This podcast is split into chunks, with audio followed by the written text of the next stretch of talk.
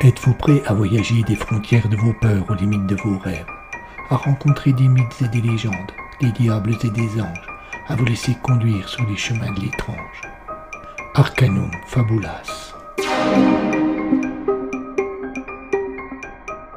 Saison 5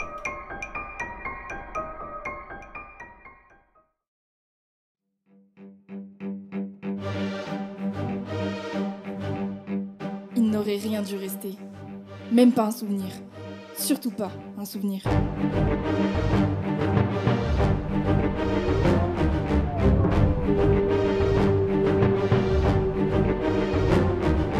Amaldricus, tome 3, l'esprit de Romac.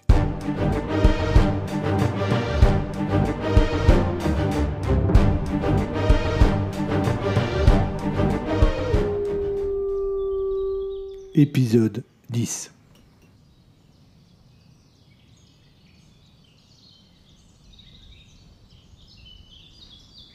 Antoine Planet était un homme assez âgé, mais sa carrure et son allure étaient impressionnantes et son énergie débordante.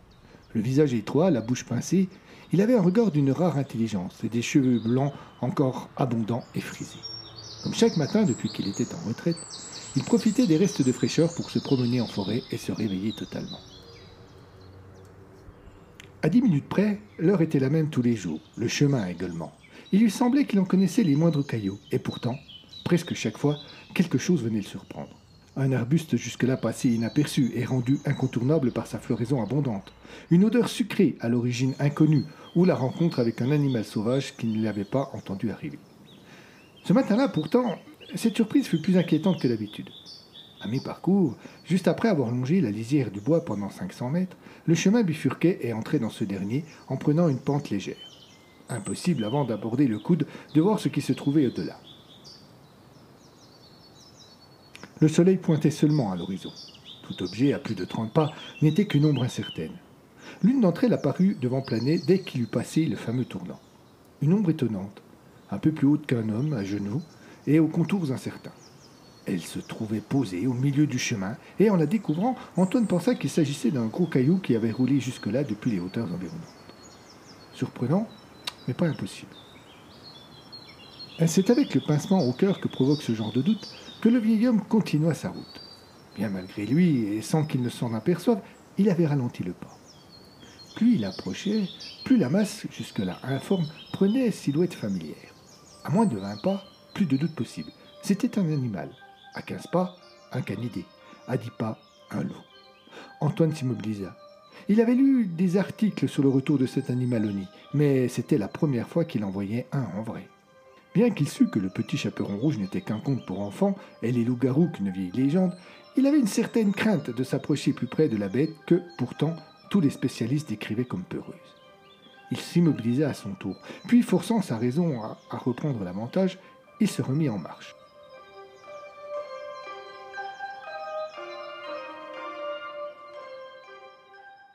Il va s'enfuir, bien avant que je sois sur lui, pensa-t-il. Le loup est un animal peureux. Mais ce loup-là ne bougea pas, et quand Planet eut l'impression qu'il lui suffirait de tendre le bras pour le toucher, il se trouva d'un coup paralysé. Il eut dès lors comme un arrêt sur image dont Antoine fut incapable de déterminer la durée. Tout se brouilla dans son esprit, puis quand il revint à plus de clarté, il vit juste la queue de l'animal disparaître derrière un arbre.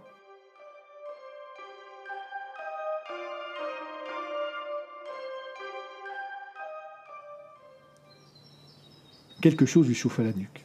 Les rayons du soleil, plus haut désormais, venaient la lui caresser. Il secoua un peu la tête et continua son chemin encore tout surpris de cette rencontre.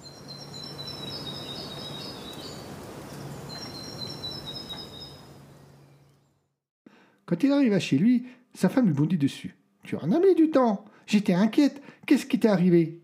Antoine la regarda sans comprendre. C'est incroyable, si tu savais ce que j'ai vu. Oui, eh bien tu me raconteras cela plus tard. Je te rappelle qu'en fin de matinée, tu as rendez-vous avec le jeune homme qui t'a appelé hier. Ah oui, euh, le docteur Endenburg. Peut-être, le coupa-t-elle, pour pouvoir poursuivre sa propre phrase. Mais avant, il faut que tu m'emmènes en course et j'en ai pour un moment. Antoine eut un sourire. Il avait l'habitude du caractère grognon de son épouse, et cela l'amusait plus qu'autre chose. et garda donc pour plus tard l'histoire de sa rencontre avec le.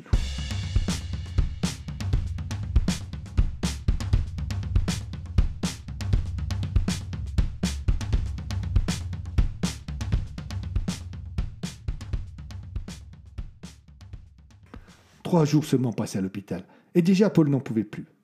Dans les minutes qui avaient suivi son réveil après sa seconde crise devant témoin, et qui plus est son frère cette fois-ci, Ledès avait compris qu'il ne quitterait pas sa nouvelle chambre avant un long moment.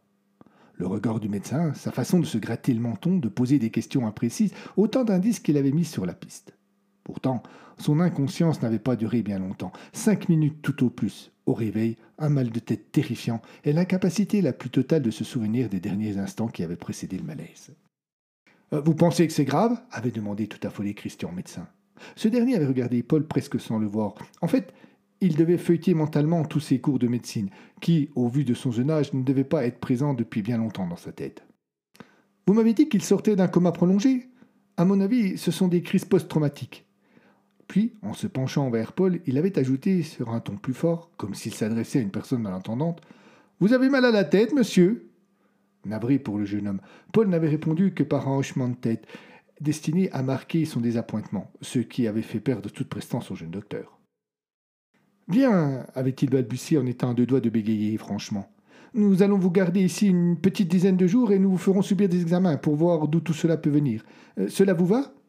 Ai-je vraiment le choix? avait répondu Paul, sortant par là même du mutisme qui commençait à mettre tout le monde mal à l'aise. Donc, au matin du troisième jour, Paul, c'était sûr, s'ennuyait ferme. Et pourtant, son emploi du temps était chargé. Il avait déjà dû subir un certain nombre d'analyses et on lui avait promis un scanner avant la fin de la semaine. Entre deux piqûres, prises de sang ou auscultations, il occupait le temps en lisant des magazines ou la presse, en discutant avec son frère ou Marise lorsque l'un des deux venait lui rendre visite. Il avait noté un certain malaise chez sa belle-sœur vis-à-vis de lui, comme si elle regrettait d'avoir découvert cette étrange histoire de livre. Elle n'aborda d'ailleurs pas le sujet, et Paul respecta sa volonté, bien qu'il aurait aimé avoir l'occasion de lui dire qu'il ne lui tenait aucune rigueur de tout cela. Lorsqu'on frappa à la porte, il pensa une seconde qu'il aurait peut-être cette occasion ce matin-là. En effet, à pareil moment de la journée, seule sa belle-sœur était susceptible de lui rendre visite. Mais sa surprise fut sans limite lorsque, ayant crié entrer, il vit Emma franchir le seuil de la porte. Cette dernière était rouge de timidité, ce qui était un teint qui lui allait encore assez bien. Elle portait dans la main un gros et superbe bouquet de fleurs. Bonjour, dit-elle d'une voix tremblante. Je, me suis permis de vous rendre visite car la dernière fois nous n'avons pas eu l'occasion de nous dire au revoir. Elle se laissa aller à un sourire. J'espère que vous allez mieux. Un, peu, je vous remercie. Il y eut quelques secondes de silence gêné, puis, en posant par hasard le regard sur les fleurs qu'elle venait d'apporter, et qu'elle tenait toujours à la main, elle sembla les redécouvrir. Ah oui fit-elle sans quitter le bouquet des yeux. C'est pour vous. Elle l'étendit à Paul. Je sais, pour un homme, ce n'est pas courant d'offrir des fleurs, mais je ne savais pas si vous aviez le droit au chocolat et. Je, vous remercie encore une fois, cela me fait grand plaisir.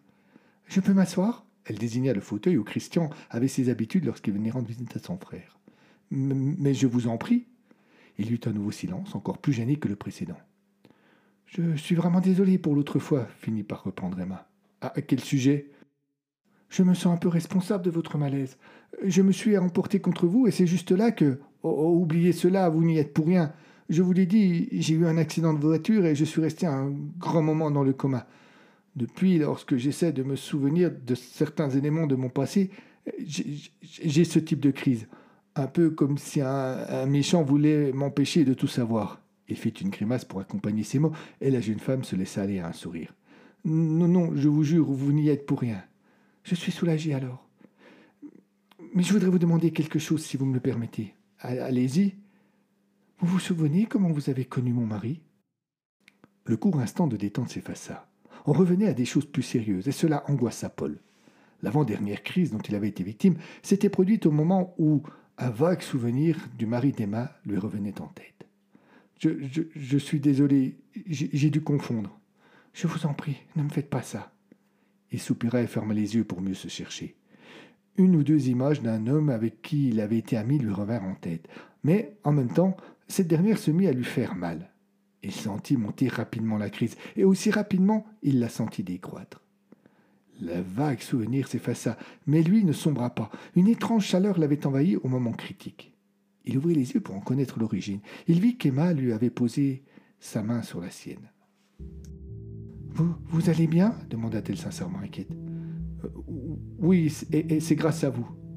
Troublé, retira prestement sa main. Mais le bienfait était fait et Paul n'allait pas oublier de sitôt ce surprenant bien-être qu'il avait tiré in extrémiste du chaos. Je. J'ai cru que vous alliez faire une crise, je me suis permise de. Vous avez fort bien fait, mais puisque cela vous met dans cet état, je vous en prie, n'en parlons plus. Il se redressa sur son lit et poussa un long soupir. Je ne peux rien faire pour vous. Le, souvenir de votre mari est dans une des zones bloquées de ma mémoire. Euh, je, le sens imperceptiblement, mais il n'y a rien à faire. Son souvenir ne veut pas venir en pleine lumière. Ce n'est pas grave. Elle se leva. Je vais vous laisser vous reposer. Le cœur de Paul se serra. Il n'avait pas envie que cette agréable visite se termine de suite. Cependant, il ne fit rien qui aurait pu la prolonger, et Emma se dirigea vers la porte. Elle s'y arrêta et se retourna. Je reviendrai vous voir, prendre de vos nouvelles. Qui sait, moi je me souviendrai peut-être de l'endroit où nous nous sommes rencontrés. À bientôt. La porte se referma sans bruit, et Paul resta de nouveau seul dans une sordide chambre d'hôpital.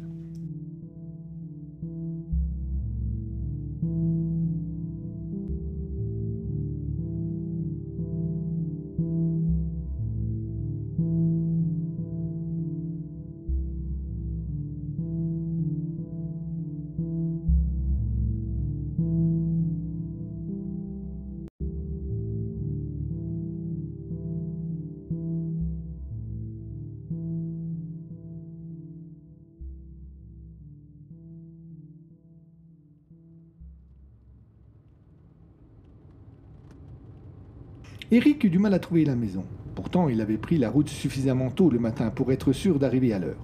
Il avait juste mis un peu plus de deux heures pour atteindre Lyon, mais presque autant pour trouver l'adresse située dans un petit village au sud de la grande ville. L'endroit était paisible et son calme tranchait avec l'agitation lyonnaise. Il regarda sa montre. 11h17, juste 17 minutes de retard, rien de bien conséquent.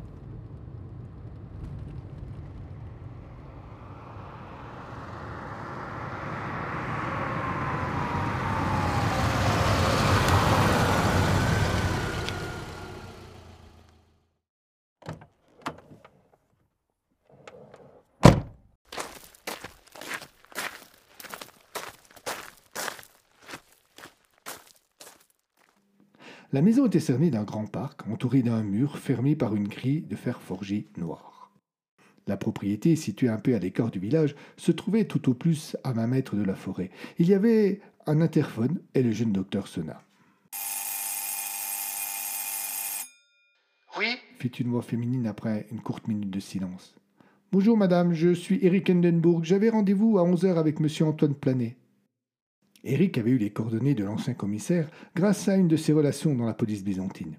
Il l'avait appelé trois jours auparavant et obtenu une entrevue. Ah oui répondit la voix avec des intonations embarrassées. Mais je, ne suis pas certaine qu'il va pouvoir vous recevoir. Il, est souffrant.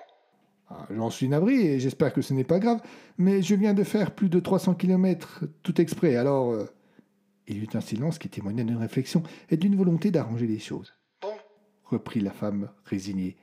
Ne bougez pas. Je vais voir s'il peut tout de même vous recevoir. Il entendit le bruit que fit le combiné au moment où elle raccrocha, et puis plus rien, si ce n'est le chant des oiseaux posés sur un arbre voisin. Une voiture passa et à nouveau l'attente dans le silence. Il faisait bon et Eric n'était pas particulièrement pressé. Cependant, au bout de trois ou quatre minutes, il faillit sonner de nouveau, mais au dernier instant se ravisa. Encore deux minutes d'attente, et la porte s'ouvrit enfin. La femme qui l'accueillit devait avoir une soixantaine d'années. Ses cheveux gris remontés en chignon lui donnaient un air austère qui renforçait encore une attitude désagréable. Monsieur Hindenburg? demanda-t-elle sans sourire. Oui, répondit un peu timidement Eric, qui avait soudain la désagréable sensation de déranger. Il vous attend. Elle se retourna et partit en direction de la maison, en ne laissant comme invitation à la suivre que la porte ouverte. Eric s'en contenta. L'intérieur de la propriété était conforme à ce que l'extérieur en laissait présager. Une grande pelouse très bien entretenue et parsemée d'arbres, dont certains, à cette époque de l'année, étaient encore en fleurs. La maîtresse des lieux avait déjà atteint la porte de la maison. Un pur produit de ce que l'immobilier pouvait produire de plus chic dans les années 70. Et Eric s'attendit à ce qu'elle le fasse entrer. Au lieu de cela, quand il l'eut rejointe, Elle se planta fermement devant la porte d'entrée et, en lui indiquant l'angle de la maison de son bras droit dressé, déclara Il vous attend sur la terrasse de l'autre côté. Vous suivez le mur de la maison. Et elle disparut sans rien ajouter. Eric lui lança un merci et un au revoir qu'elle ne dut pas entendre et auquel, en tous les cas, elle ne prit pas la peine de répondre. Endenburg trouva l'ancien policier confortablement installé sur une chaise de jardin, les bras croisés sur la table et fixant le vide. Comme si un bruit l'avait réveillé, il releva la tête vers le jeune docteur quand ce dernier arriva et lui adressa un sourire. Il se leva et tendit la main. Docteur Endenburg, je suppose. Oui, c'est ça. Vous êtes le commissaire Planet? L'ex-commissaire. Je suis à la retraite aujourd'hui. Mais asseyez-vous, je vous en prie. J'ai su que vous étiez souffrant. Rien de grave, j'espère. Oh, c'est ma femme. J'ai un peu mal au crâne. J'ai dû prendre froid ce matin pendant ma promenade et elle me voit déjà sur le seuil de la mort. Quelle connerie. En fait, j'espère qu'elle ne vous est pas apparue trop désagréable. Quand elle est contrariée, elle est odieuse avec tout le monde. Euh, non, non, elle a été charmante, mentit Eric avec un air gêné et un sourire de malaise. Ouais, j'ai compris, reprit l'ancien policier un peu en colère. Je vous demande de l'excuser. Il n'y a pas de problème. En tout cas, je vous remercie de me recevoir tout de même. Oh, je dois avouer que vous avez réussi à titiller ma curiosité. C'est plutôt rare que l'on vienne m'interroger sur une affaire passée, et quand je dis rare, c'est un euphémisme. Il hésita. Je peux vous demander pourquoi vous vous y intéressez? Il y a plusieurs raisons, mais disons que la principale est une femme qui est dans le coma dans une prison et qui m'a profondément marqué lors de notre dernière rencontre. Le commissaire acquiesça. La réponse était largement incomplète, mais il sembla s'en contenter. Parfait. Que désirez-vous savoir sur l'affaire Talins Oh, c'est idiot, mais je dois vous avouer que je ne le sais pas exactement. Disons des détails qui ne figureraient pas dans les journaux. Planet se frotta le menton comme pour mieux fouiller ses souvenirs. Les détails répéta-t-il pour faire paraître l'attente moins longue. Vous êtes vague. L'affaire est ancienne. Dites-moi plutôt ce que vous en savez. Cela aura sans doute le double mérite d'éviter que je me répète d'une part et de m'aider à me souvenir d'autre part. Eric rapporta tout ce qu'il avait lu dans les journaux. Au niveau du crime et de la disparition, je n'ai pas grand-chose à ajouter. Nous avons fouillé de fond en comble la vie et les habitudes de la jeune Talins. C'était une jeune fille remarquable, celle dont tous les parents rêvent. Il se coupa. Du moins, avant qu'on ne la retrouve. Pourquoi? Quand vous avez une fille pleine de vie, pleine de bonne humeur et de joie, et que l'on vous ramène un légume refusant d'aligner trois mois, le regard vide, terrorisé en permanence, cela doit être dur. C'était à ce point c'était pire que tout ce que vous pouvez imaginer. La nuit, elle hurlait à la mort, comme un chien qu'on égorge. La journée, quand elle ne dormait pas, il lui arrivait de se jeter contre les murs en se blessant jusqu'au sang. D'après les journaux, avant qu'elle ne disparaisse à nouveau, elle semblait aller un peu mieux. Baliverne Elle est restée une journée sans s'automutiler, une nuit sans hurler, et le docteur Jeanne Mélano clamait partout qu'elle était sur la voie de la guérison. Mais le lendemain de cela, elle recommençait et sa famille était de plus en plus désespérée. Il s'interrompit et se leva. Vous voulez boire un apéritif Ah non, je vous remercie. Allons, soyez sympa. Si vous en prenez un, cela me permet d'en prendre un aussi, sans que ma femme ne me fasse toute une leçon de morale. Eric sourit. Soit. Ah, parfait. Un petit pastis Ah, pour le pastis. Ne bougez pas, je reviens tout de suite. Le commissaire disparut par la baie vitrée et revint au bout de cinq minutes avec sur un plateau deux verres pleins et une coupelle remplie de cacahuètes salées. Je vais vous dire, reprit-il en s'asseyant et en posant le plateau sur la table. J'en ai un peu honte avec le recul, mais quand la fille a disparu pour la seconde fois, j'ai pensé que cela pouvait être la famille qui avait préféré s'en débarrasser plutôt que de l'avoir comme ça. C'était affreux comme idée, mais moi, à leur place, c'est ce que j'aurais fait. Un peu radical, non? demanda Eric en buvant une première gorgée de pastis. Dit comme ça, tranquillement, assis devant un apéro, Planet leva son verre et fit signe en direction du docteur pour appuyer son propos. C'est vrai que cela peut paraître atroce. Mais moi qui l'ai vue, je peux vous assurer que cette fille avait quelque chose de définitivement brisé. Elle n'était plus elle-même. Endenbourg secoua la tête sans véritable conviction. Il prit une poignée de cacahuètes et Planet continua. Cependant, rapidement, l'enquête s'est orientée sur une autre voie. Un peu par hasard d'ailleurs. À ce moment-là, Ayez bien conscience que l'on ne sait pas ce qu'est devenue la jeune Madeleine. On la cherche, c'est tout. Au cours d'un contrôle de routine, la gendarmerie a arrêté trois jeunes hommes, visiblement pas dans leur état normal. Alcool ou drogue, peu importe. Toujours est-il qu'en fouillant la voiture, ils y ont trouvé un bracelet, celui que portait la victime à l'hôpital. Ils nous ont avertis et on les a interrogés. Leur résistance était étonnante, ils se sont mûris dans un silence complet. Dès lors, on s'est attaché à cerner leur emploi du temps, leur fréquentation, tout ce qui pouvait en fait nous mettre sur la piste. C'était stressant car chaque jour, chaque heure qui passait, même était dangereuse pour la jeune fille. Nous avions désormais la certitude qu'elle ne s'était pas enfuie mais avait été enlevée. Très rapidement, nous avons identifié deux personnes qui traînaient fréquemment avec nos trois suspects. Il s'agissait de Patrick Favry et de Karen Sagnez. Nous les surveillâmes, mais plusieurs fois, ils, enfin surtout elle, parvinrent à nous fausser compagnie. Nous avons dès lors mis en place un filet plus serré, mais nous avons retrouvé le corps de Madeleine dans les marais avant qu'il ne fasse ses preuves. Le vieux commissaire fit craquer ses doigts, il soupira. Nous avons immédiatement appréhendé les deux derniers, mais comme leurs camarades, ils sont restés de marbre. On a retrouvé des traces de sang sur les vêtements de sa nièce, ce qui nous a confortés dans nos déductions. Il hésita. C'est elle, la jeune femme en prison, dont vous m'avez parlé tout à l'heure. Elle est de votre famille? Non, non, un bon souvenir que j'ai retrouvé au hasard de ma vie professionnelle et qui m'a donné envie de savoir. Planet se tut et termina son verre de pastis. Vous avez de drôles de bons souvenirs, ou du moins avec de drôles de gens. Pourquoi? Pourquoi? Je n'ai jamais vu de personne aussi froide et austère, marquant aussi peu de compassion que ces cinq jeunes-là. Leur silence était d'une solidité qui frôlait l'arrogance, du moins jusqu'à leur seconde arrestation, parce qu'après... leur seconde arrestation coupa Eric. Ah oui, ah, vous n'êtes pas au courant. Ils ont réussi à se faire la belle. Oh, pas longtemps, hein. trois ou quatre heures, je crois. Personne n'a encore compris comment ils avaient fait, mais leur seconde arrestation a été très mouvementée. Il y a eu un mort, un autre a été blessé grandement et un policier aussi. Le dos de la main complètement entaillé. Il a prétendu qu'on l'avait mordi et la blessure était si profonde et les chairs coupées si nettes que le médecin avait émis de grandes réserves sur cette euh, déclaration. Oh, je n'ai pas beaucoup d'autres détails. En fait, je n'étais pas présent. Euh, ce qui est sûr, c'est que de voir un de ses potes se prendre une bastose dans le dos et ne pas se relever, cela vous délie la langue. Vous voulez un autre pastis? Oh non, merci, j'ai de la route. Euh, comment était-il après leur seconde arrestation? Plus loquace, mais plus idiot aussi. Ils ont reconnu avoir enlevé Madeleine, qui était, soit dit en passant, la meilleure amie de sa nièce. En revanche, ils ont nié le meurtre. Pas de problème pour ceux qui étaient avec nous au moment des faits, mais plus difficile à croire pour les deux autres. Ils nous ont balancé qu'ils étaient sous l'influence d'un homme, un certain Klaus Aubert, que c'est lui qui leur avait donné l'ordre d'agir, qu'il était l'envoyé du diable, une connerie comme ça. Quelque chose sembla lui revenir soudain en tête. Ah oui, Karen Sagnès l'a même décrit comme étant l'esprit du Romac, c'est vous dire. C'est quoi un Romac? Oh, Une vieille légende russe, du moins d'après ce que j'en avais appris à l'époque. Des hommes qui vivent éternellement, je ne sais plus exactement.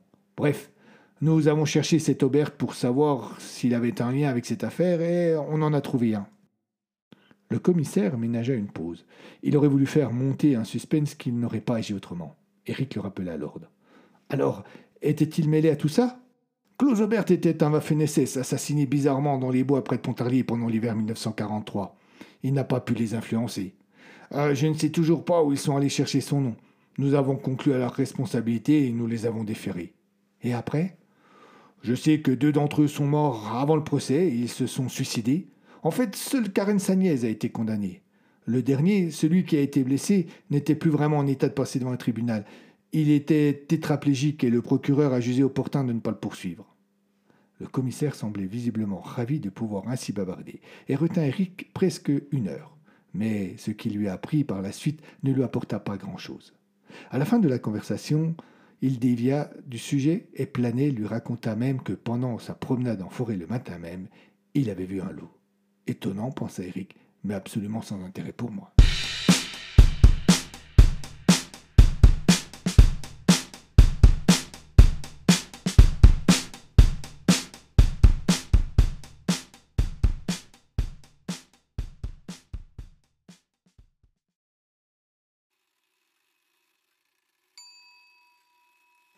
Et ils étaient une dizaine, vêtus chacun d'une robe de bure semblable à celle du guide, assis en rond, immobiles, il semblait attendre.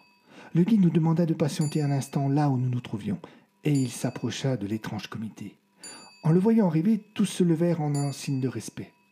Klaus se glissa au milieu du cercle et leva ses bras au ciel avec tout le cérémonial qui m'apparut sur le coup des plus idiots.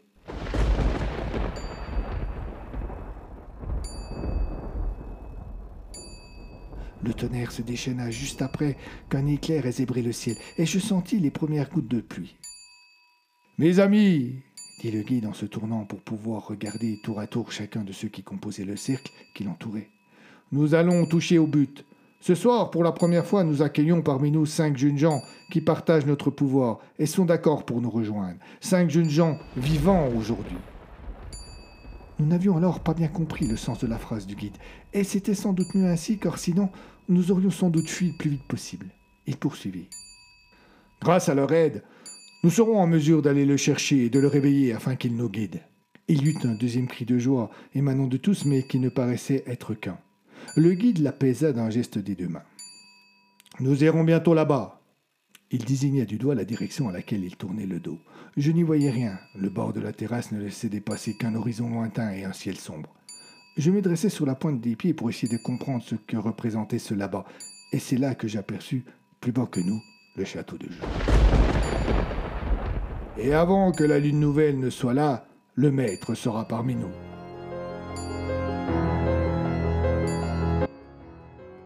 Le guide se tourna vers nous et nous fit signe d'approcher. Une fois de plus, c'est Patrick qui fit le premier pas, mais aucun de nous ne tarda réellement à le suivre. Nous rejoignîmes donc Close au milieu du cercle. Il vint se glisser entre Fabien et moi et nous posa amicalement la main sur l'épaule. La pluie redoubla et plusieurs coups de tonnerre s'enchaînèrent. Je regardais notre hôte à la fois fasciné et terrifié.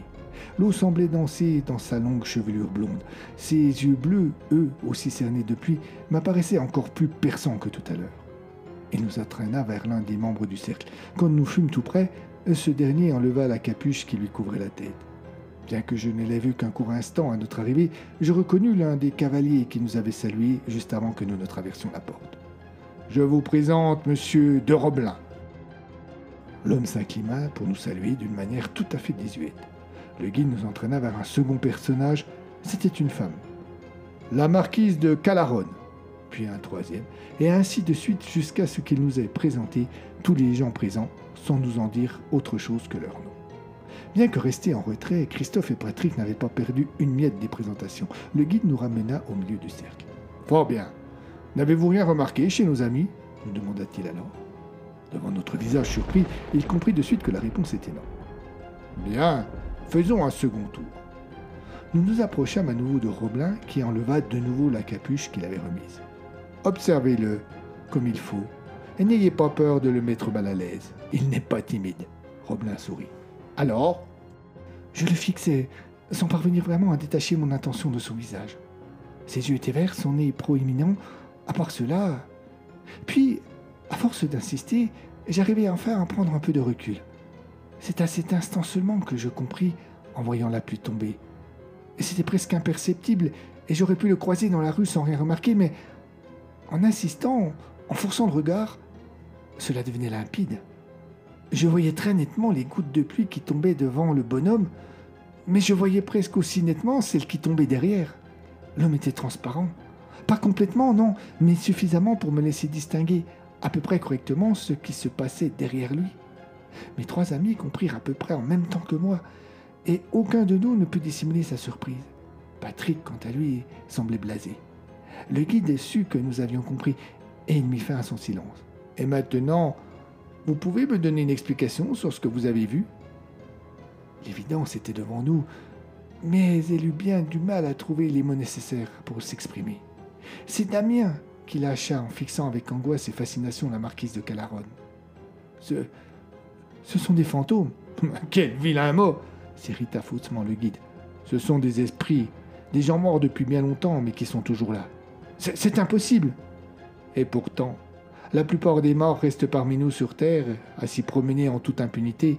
En temps ordinaire, vous ne les voyez pas, mais maintenant, grâce au pouvoir.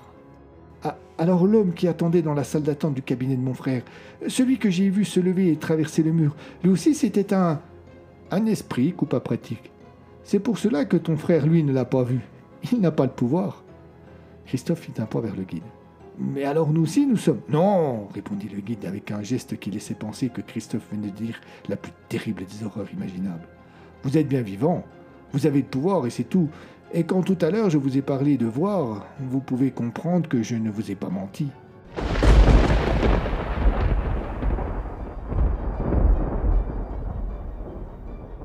Il eut un ultime coup de tonnerre et la pluie commença à diminuer en intensité.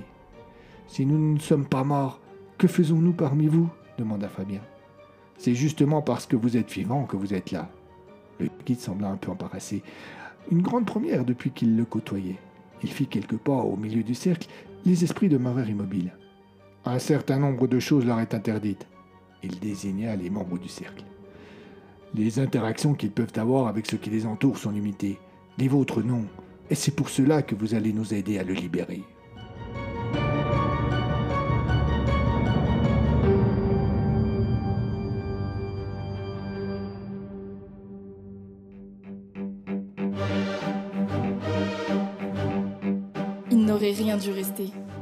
Même pas un souvenir. Surtout pas un souvenir.